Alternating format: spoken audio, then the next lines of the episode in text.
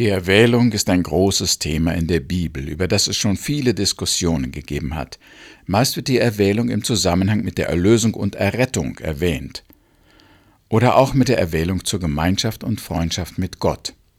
Abraham im Alten Testament war erwählt. Seine Nachkommen waren das auserwählte Volk, die Juden. Nicht allen Leuten gefällt der Gedanke der Erwählung. Bei manchen entsteht Protest und Kritik. Sie sagen, das ist ungerecht, dass Gott einige Menschen erwählt und andere verdammt. Auch solche, die sonst nichts mit Gott zu tun haben wollen und die sich auch nicht um ihr Seelenheil kümmern, werden eifrig, wenn es um die Erwählung geht. Was uns ärgert, ist vielleicht die Machtlosigkeit, mit der wir unserem Schicksal gegenüberstehen. Wenn Gott will, erlöst er uns, und wenn nicht, dann sind wir verdammt.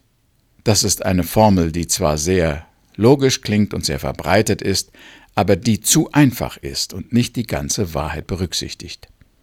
Die Thessalonicher, von denen wir in den letzten Sendungen sprachen, waren erwählt. Das hatte Paulus ganz deutlich gemerkt. Er wusste es aber noch nicht, als er zu ihnen kam, sondern erst nachdem er ihnen das Evangelium gepredigt und sie es angenommen hatten. Wir lesen uns einmal den Anfang des ersten Thessalonicher Briefes, wo Paulus schreibt: Wir danken Gott immerzu für euch alle, wenn wir in unseren Gebeten an euch denken. Vor unserem Gott und Vater erinnern wir uns stets voll Dank daran, was als Frucht eurer Gemeinschaft mit Jesus Christus, unserem Herrn, bei euch herangereift ist, wie bewährt euer Glaube ist und wie aufopfernd eure Liebe und wie unerschütterlich eure Hoffnung. Gott liebt euch, Brüder und Schwestern, und wir wissen, dass er euch dazu erwählt hat, ihm zu gehören. Denn als wir euch die gute Nachricht verkündeten, geschah das nicht nur mit Worten, sondern auch mit Taten, in denen sich die Macht Gottes zeigte, mit dem Beistand des Heiligen Geistes und mit voller Überzeugung.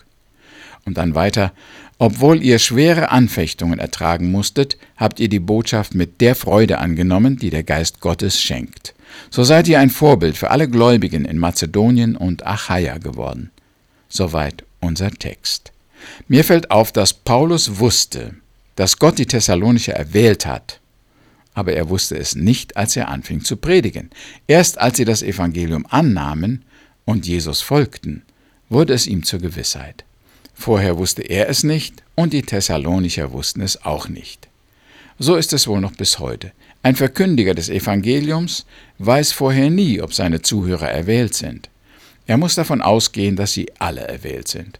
Auch die ganz Abweisenden und Uninteressierten, auch die gottlosen Menschen ohne jeden Glauben oder aus anderen Religionen, sogar die Feinde und Verfolger des Evangeliums können erwählt sein. Dafür ist Paulus selbst ein gutes Beispiel. Er war ein Verfolger der Christen und Feind der Nachfolger Jesu, bis er selber Jesus anerkannte und ein auserwähltes Werkzeug Gottes wurde. Erwählung heißt auch Prädestination oder Vorherbestimmung. Manche Leute verstehen das nun so, als ob nur gewisse Menschen zur Erkenntnis der Wahrheit und zum Glauben an Jesus kommen können.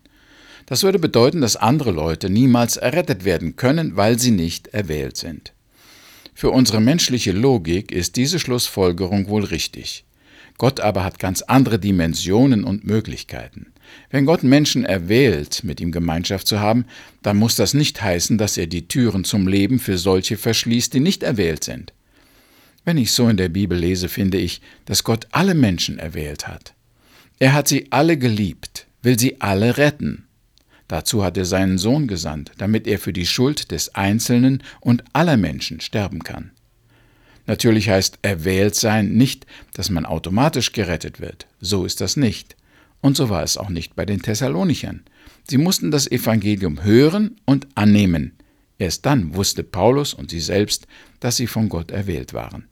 Und das ist heute nicht anders. Alle müssen das Evangelium hören und eine persönliche Entscheidung treffen, für die sie voll verantwortlich sind. Bemerkenswert ist mir, dass Paulus wusste, dass die Thessalonicher erwählt waren, weil Gott seine Predigt mit Taten und Macht und Überzeugung bestätigte.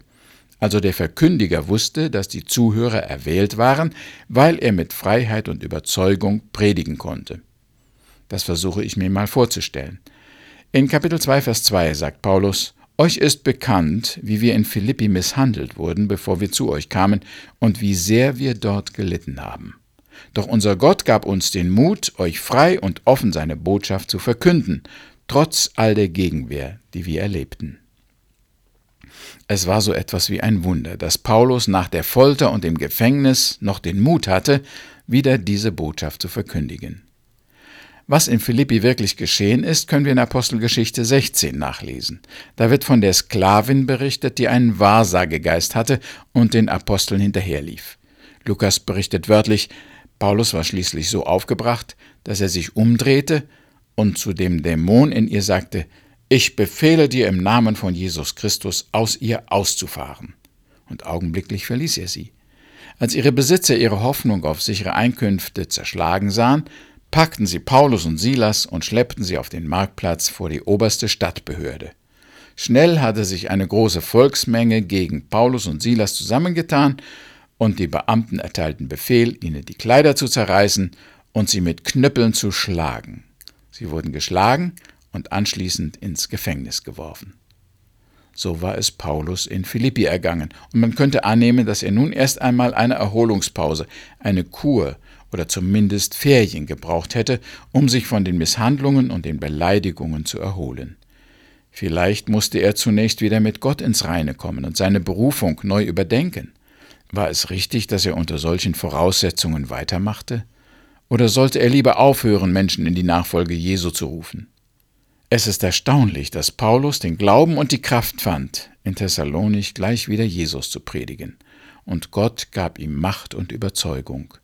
Das waren vielleicht die Taten, in denen sich die Macht Gottes zeigte, wie Paulus in der Einleitung des Briefes sagt. Die Leute in Thessalonich spürten gleich, dass Paulus eine Botschaft hatte, die im Feuer der Leiden standgehalten und darum wahr und wertvoll war. Paulus weiß, dass die Thessalonicher erwählt sind, weil er den Mut und die Überzeugung gehabt hat, ihnen auch unter Druck und Verfolgung die gute Nachricht zu bringen. So jedenfalls argumentiert er im Kapitel 1, Vers 5. Die Thessalonicher haben sich nicht gefragt, ob sie erwählt sind, als sie die Botschaft hörten. Sie haben einfach geglaubt und dadurch Befreiung, Heil und Leben erfahren.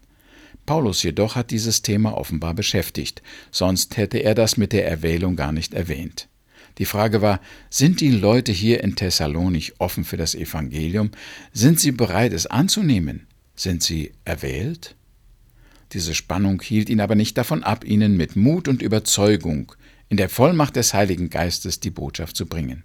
Und siehe da, sie waren erwählt, sie bekehrten sich von ihren Götzen zum lebendigen Gott.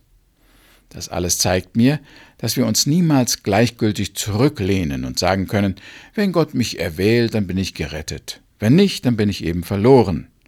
Dann ist es seine Verantwortung und Schuld. Das ist eine sehr gefährliche Position. Viele Menschen haben sich darauf verlassen wollen und haben das Heil verpasst. Sie dachten, sie könnten sich so den Ansprüchen und Herausforderungen Gottes billig entziehen und Gott für ihre Verdammnis beschuldigen. So führt die Lehre von der Erwählung bei manchen wirklich zu Gleichgültigkeit und Verantwortungslosigkeit und endlich zum ewigen Tod und Verderben. Wir wollen aber lieber Gott danken, dass er die ganze Welt liebt, dass er seinen einzigen Sohn gesandt hat, damit alle, die an ihn glauben, nicht verloren werden, sondern das ewige Leben haben. Zum Thema Erwählung möchte ich noch einen anderen Aspekt zeigen. Bei der Erwählung geht es nicht nur so platt darum, ob einer zur ewigen Herrlichkeit bei Gott oder zur Verdammnis erwählt ist. Da gibt es noch viele andere Variationen. Paulus zum Beispiel war auch erwählt, aber zu einem besonderen Dienst. Das lesen wir in Apostelgeschichte 9, Vers 10. Nachdem Paulus vom Pferd gefallen war und die Erscheinung gehabt hatte, heißt es, in Damaskus lebte ein gläubiger Mann mit Namen Hananias. Den rief der Herr in einer Vision. Hananias. Ja, Herr, antwortete er. Der Herr sagte, Geh zum Haus von Judas, dort frage nach Saulus von Tarsus. Aber Herr, rief Hananias aus, ich habe gehört, wie viel Schlimmes dieser Mann den Gläubigen in Jerusalem angetan hat. Und er hat von den obersten Priestern die Vollmacht erhalten, alle hier zu verhaften, die deinen Namen anrufen. Doch der Herr erwiderte, Geh und tu, was ich dir sage. Saulus ist mein auserwähltes Werkzeug. Er soll meine Botschaft den Völkern und Königen bringen und auch dem Volk Israel. Ich werde ihm zeigen, wie sehr er für meinen Namen leiden muss. Soweit das Zitat. Es gibt also die Erwählung zu einem Werkzeug Gottes, einem Apostel, Missionar, Pastor. Sicher sind nicht alle Menschen erwählt, einen Dienst wie Paulus zu tun, aber auch hier war die Berufung mit Verfolgung und Leiden verbunden.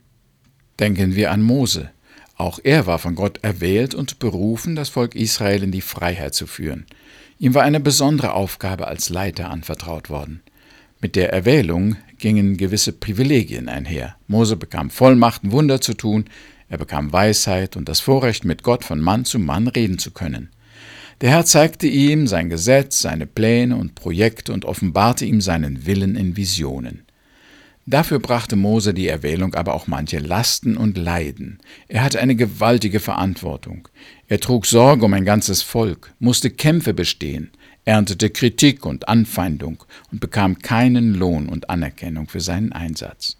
Die Erwählung hat ihn viel gekostet. Aber so ging es den Thessalonichern auch. Zunächst erfuhren sie Vergebung, Heil und ewiges Leben in Christus. Sie wurden ein Vorbild im Glauben, in der Liebe und in der Hoffnung. Doch dann kamen die Nachteile der Erwählung, die Verfolgung. Paulus schreibt in Kapitel 1, Vers 6, Obwohl ihr schwere Anfeindungen ertragen musstet, habt ihr die Botschaft mit Freude angenommen. Oder in 1. Thessalonicher Kapitel 3, Vers 2, ich schickte Timotheus zu euch. Er sollte euch in eurem Glauben stärken und ermutigen, damit niemand von euch durch die Verfolgungen in seinem Glauben wankend wird. Ihr wisst ja selbst, dass wir Verfolgung erleiden müssen.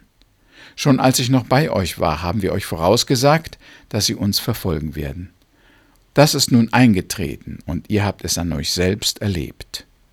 Hier sehen wir, dass die Erwählung den Christen in Thessalonich viele Schwierigkeiten und Leiden gebracht hat. Und das ist auch heute noch wahr in vielen Teilen der Erde. Bei dem Wort Erwählung fällt uns natürlich auch gleich Abraham ein. Er ist der Stammvater des auserwählten Volkes Gottes. Für ihn bedeutete Erwählung, seine Heimat zu verlassen, schwere Glaubensprüfungen, Zweifel und Warten auf Gottes Verheißungen. Erst seine Nachkommen erfuhren den Segen der Erwählung. Ich denke auch an die Propheten im Alten Testament. Sie waren berufen und erwählt zu einem bestimmten Dienst, zu einer speziellen Aufgabe. Ihre Erwählung bedeutete Verantwortung, Pflichten, Aufgaben auf der einen Seite, auf der anderen Seite aber Feindschaft, Kritik, Verfolgung und oft Tod. Wozu Gott nun die Thessalonicher erwählt hat, wird nicht so ganz klar. Die Gute Nachricht Bibel sagt in Vers 4 so: Gott liebt euch, Brüder und Schwestern, und wir wissen, dass er euch dazu erwählt hat, ihm zu gehören. Das ist sicher das Hauptanliegen Gottes, Gemeinschaft mit den Menschen zu haben. Dazu hat er die Mauer der Sünde, die uns von ihm trennte, niedergerissen. Weil er alle Menschen liebt, möchte er auch mit allen Gemeinschaft haben. Von ihm aus gibt es keine verschlossenen Türen, keine Ablehnung und kein Verwerfen. Wir alle sind erwählt, mit unserem Schöpfer Gemeinschaft zu haben.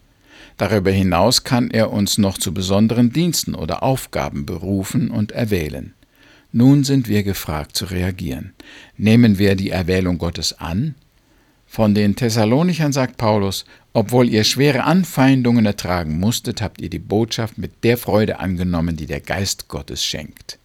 Die Annahme der Erwählung hat ihnen ewiges Leben in Gemeinschaft mit Gott und einen neuen Sinn und Auftrag in dieser Welt gegeben.